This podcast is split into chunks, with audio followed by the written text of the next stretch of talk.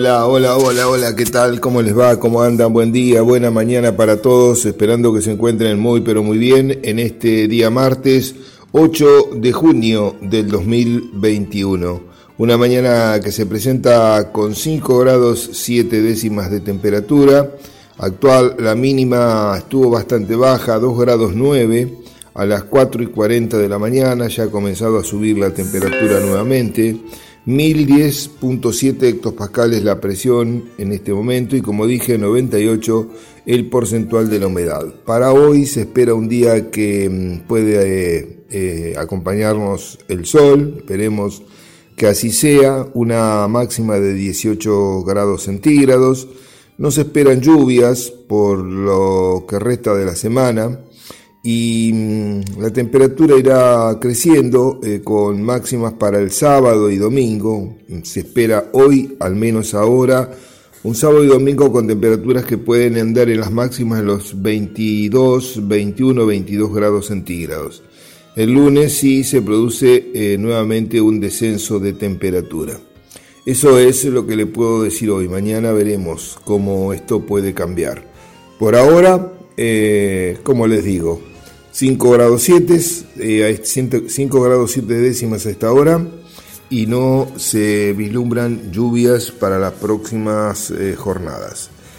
Bien, eh, volviendo a lo que siempre mm, les comento al inicio de la, del ciclo, eh, comenzamos este, ya con más fuertemente la difusión de, las, del quinta, de la quinta charla, del quinto encuentro que realizaremos el 16 de junio sobre eh, fitosanitarios, manejo correcto de los mismos, que estará a cargo del ingeniero José Sosa, eh, profesor de la Universidad de La Pampa y asesor privado. Esta charla eh, va mm, junto con la de tips económicos y de mercados, que está a cargo del ingeniero Sebastián Gabaldá. Las dos charlas, la de Gabaldá, como ya venimos haciéndolo desde hace cuatro o tres charlas anteriormente. Eh, pretende dar eh, pautas rápidas, una charla corta de 10-15 minutos eh, y dar pautas cortas de lo que es el mercado nacional e internacional, que por ahí nos puedan ayudar a tomar decisiones. Em, y la charla del ingeniero Sosa estará abocada, como digo, al manejo de fitosanitarios. Em, todo esto eh, va a ser a partir de las 19 y 30 horas eh, por la plataforma eh, YouTube Inta Pergamino. Es la misma que utilizamos este, siempre y es libre para cualquier persona que quiera participar, no tiene costo ni tampoco hay que inscribirse previamente. Así que están todos invitados a participar de, este evento. Mm, reitero, miércoles 16 de junio a partir de las 19 y 30 horas. Bien, dicho esto, em, vamos a conversar eh, algo sobre el aspecto de eh, el bicho torito. Hemos tenido varias consultas, comentamos el otro día algo al respecto, bueno, ahora volvemos a comentar algunos aspectos que hacen a esta plaga. Em, bicho torito, bicho candado, tiene varios, varios nombres. Es el que usted en verano ve este, caminando ese cascarudo negro con eh, trompa, con la parte delantera, con, con un gancho es típico, bien conocido creo que por, por todos, pero ese, ese adulto que mm, usted ve en, en verano, sobre todo los meses de diciembre en adelante, enero, febrero, em, ese no genera ningún tipo de daño en ningún cultivo. El daño eh, grave lo producen las larvas que se producen a partir del adulto. Eh, ese adulto este, comienza a, oviponer en el suelo y acá es uno de los puntos a tener en cuenta, por lo menos por ahora, porque como yo creo, este, todas las especies a medida que va pasando el tiempo se van adaptando a distintas circunstancias eh, y bueno, y por ahí tienen predomina un medio que le es este, hostil y buscan el camino para poder adaptarse a esa hostilidad. En general, al bicho torito le gusta o prefiere los suelos duros, los suelos compactados, los suelos densificados. Eh, y yo creo que esta es una de las claves también por las cuales se ha difundido bastante. Y por supuesto que no le gusta la remoción del suelo. Esa remoción del suelo lo desfavorece ampliamente por varios motivos. En primer lugar, porque no, no, busca esos lugares para ubiponer. No puede los suelos trabajados, pongámosle como se hacía antes, con reja, con disco, con, o como, bueno, ahora también se, se utiliza, el disco también se utiliza, no es que todos los lotes están en directa eh, eso no le favorece la eh, realización de su, de su cueva, eh, que es en profundidad hasta 20-30 centímetros aproximadamente. Y por otro lado, este, el, tema es que también cuando uno este, realiza la, este, la labor, el problema que que también tiene es que lo expone. Cualquier labor que uno este, realice expone, sobre todo cuando se hacen a partir de marzo, abril en adelante, las larvas a que las gaviotas, a que las aves que realmente eh, se acercan enseguida a una remoción, al olor de tierra removida, eh, las, los puedan comer. Em, entonces el bicho torito busca los suelos duros. Y los suelos duros son los suelos de praderas, los suelos que están este, con cultivos de pradera ya instaladas. Entonces ahí el suelo está firme, no tiene remoción, no hay movimiento del suelo, puede haber movimiento arriba, eso no, no lo perjudica en nada. Y ahí es donde ovipone eh, donde va a ser una galería y va a poner los huevos de donde van a nacer larvas. Em, otra situación que tiene son los suelos en siembra directa, los cuales también están desde hace muchos años y ahí también tiene un suelo que está más densificado, más apretado, no tiene remoción y también encuentra un espacio propicio para eh, realizar las posturas. Las posturas se realizan en, este, en, la etapa de, digamos, de eh, eh, verano, eh, cuando está el adulto, y comienzan a nacer las larvas a partir de marzo. Y tiene varios estadios. Este, primer estadio es una larva muy pequeña, y a medida que va pasando el tiempo, esa larva se va, va profundizando un poquito más en el suelo, su galería, y em, va creciendo en tamaño. Este estado larval va prácticamente hasta allá, hasta fines de octubre, principios de noviembre. Y es el momento en el cual el bicho aterito genera los principales daños en los cultivos que tenemos implantados. Pero claro, a esa altura del partido, detectar a esa altura del partido, eh, bueno, ya es muy tarde. La detección hay que hacer antes de sembrar el cultivo. Entonces, eh, hoy vamos a comentar en el tercer bloque un poco cómo podemos hacer para detectar al bicho torito, cuáles son los niveles críticos o de daño eh, que se puedan tener para tomar una decisión y qué poder hacer al respecto para poder contrarrestar la problemática del mismo. Muy bien, vamos buscando una pausa y enseguida venimos con el segundo bloque, vamos a hacer un repaso por los mercados, tanto granario como cárnico, y luego sí vamos con lo prometido en el tercer bloque. Pausa y enseguida volvemos. Bueno, muy bien, muchas gracias Gabriel. Continuamos en este último bloque y continuamos hablando de lo que es este, la biología y un poco eh, los efectos que puede provocar el bicho torito. Ya habíamos hablado cuál es el estado em, en el cual nos provoca el daño, que es el estado larval, que es extremadamente largo, que va desde marzo, abril, dependiendo mayo, hasta prácticamente octubre eh, noviembre, donde ya ahí entra en un estado que se llama de prepupa, luego ya eh, pasaba el estado de pupa y luego em, eh, bueno, se transforma en adulto. Los daños que originan entonces las larvas, como dijimos, este, se centran fundamentalmente en los estados más avanzados. Eh, cuando uno siembra un cultivo no, no, ve prácticamente nada, pero a medida que va pasando el tiempo pueden aparecer manchones, que el cultivo se comienza a secar, em, realmente em, este, hay un marchitamiento, un secado de las plantas, mortalidad y prácticamente desaparición de las plantas. Es como se va produciendo un raleo este, que se va dando por manchones, quedando prácticamente el suelo desnudo eh, por eh, la acción que está generando el propio bicho torito.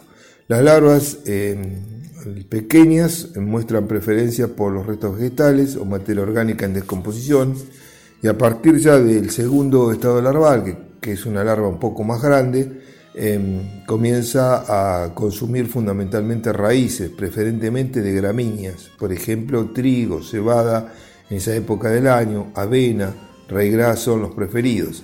Los mayores perjuicios son causados por em, eh, las, estas larvas que se alimentan de raíz, que prácticamente eh, la podan a la planta y pueden inclusive también, además de la raíz, consumir eh, la planta entera. Es como que van tirando de la planta después de, sacarle la raíz y comienzan a consumir el tallo y este, también las hojas. Em, este, en el caso de que se consuman solamente las raíces, eh, bueno, eso no, se visualiza muchas veces en el campo, em, aunque si uno va y ve que la planta está más quedada, más, por manchones y tira de la planta, la puede extraer con facilidad, porque es una planta que no tiene anclaje. Cuando escasean las lluvias el cultivo se ve más afectado porque no, al no tener este, raíces o tener muy pocas raíces, no tiene capacidad para extraer eh, agua. Em, ahora, en el caso de las gramíneas como trigo y, cebada, los daños más importantes, donde uno los visualiza más claramente, ya cuando el cultivo encaña, eh, porque ahí, claro, hay un crecimiento muy exuberante del trigo, muy abundante, y necesita de los recursos para poder eh, llegar a la etapa de encañazón y espigazón. Entonces ahí es donde, a por otro lado, se encuentran las larvas con mayor tamaño y es donde nos damos muchas veces cuenta del cuadro de situación. Em, bueno, este, es, una plaga realmente esporádica en, muchas zonas, eh, no, no, es que está todos los años este, presentes y mm, lo que tenemos que em, tener en cuenta son algunos, eh, algunos puntos que son claves. Eh, por ejemplo, si nosotros vamos a trabajar en un lote en siembra directa, hay que monitorear antes de sembrar. Y cuanto más años de siembra directa tenga, más hay que monitorear. Si vamos a trabajar o vamos a romper una pastura vamos a trabajar en una pastura, también máxime si esa pastura por ahí la queremos seguir en, en directa. eso también es muy importante. Eh, y bueno, y fundamentalmente si hemos visto el adulto en la época estival, el bicho torito, caminando, ese bicho cascarudo negro, eh, que camina lentamente, que tiene ese gancho en la parte este, frontal de su cara, bueno, con más razón, porque ese es el que está poniendo los eh, huevos para que nazcan las este, larvas.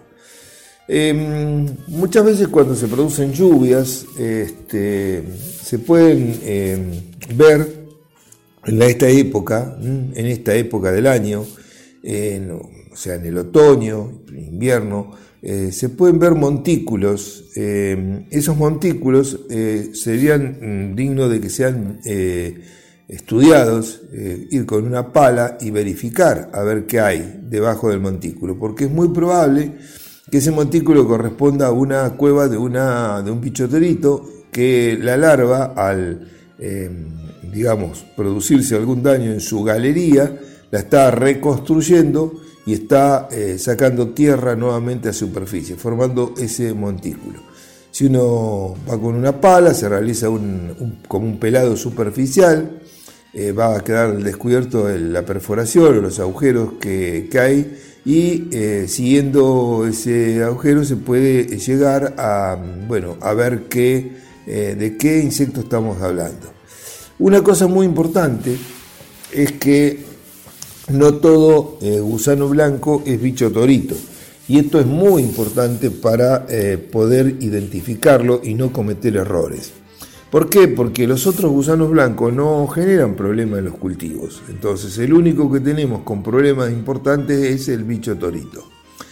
¿Cómo hacemos para identificarlo? Bueno, ahí este, lógicamente que hay todas claves de identificación muy, eh, muy importantes, muy detalladas, que no tienen mucho sentido en este caso eh, poder eh, bueno, este, estudiarlas y demás.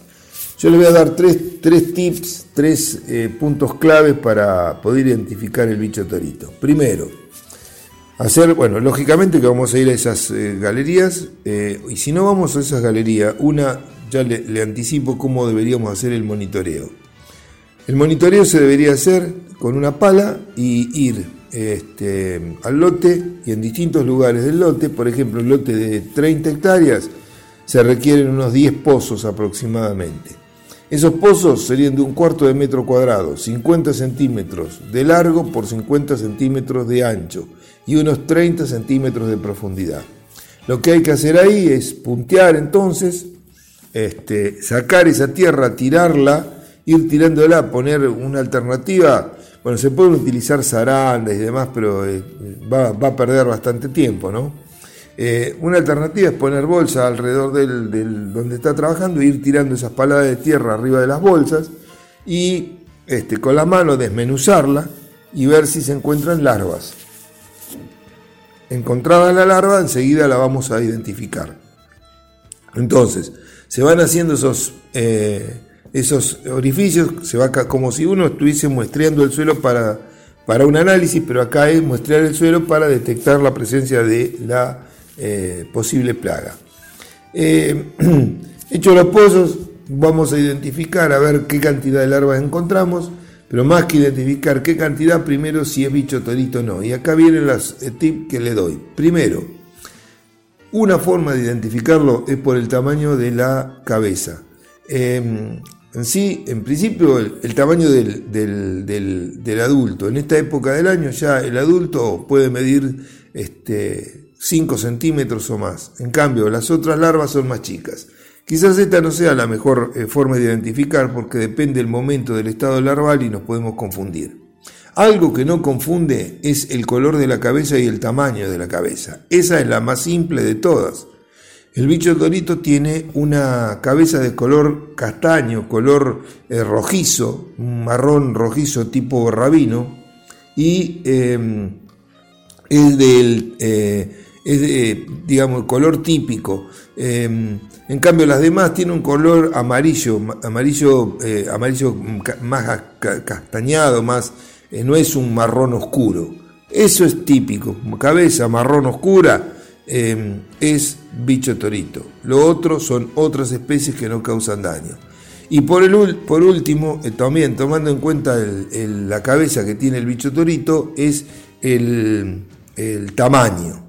Cuando vemos el bicho torito es como que la cabeza eh, tiene eh, el mismo tamaño que el resto del cuerpo o aún es mayor que el resto del cuerpo, es cabezón. En cambio las otras especies son eh, con la cabeza bastante más chica, el cuerpo más grande. Bien, teniendo en cuenta eso, usted ahí puede separar qué es bicho torito de lo que no es bicho torito. Y reitero, esto es clave porque si no vamos a hacer un tratamiento innecesario. Dejamos acá porque el tiempo se agotó. Mañana la continuamos y le cuento qué hacemos y cuál es el límite crítico. Nos vamos, gracias, que tenga una muy buena jornada y mañana, si Dios quiere, a partir de las 7 y, 7 y 30 abrimos una nueva tranquera. Chao.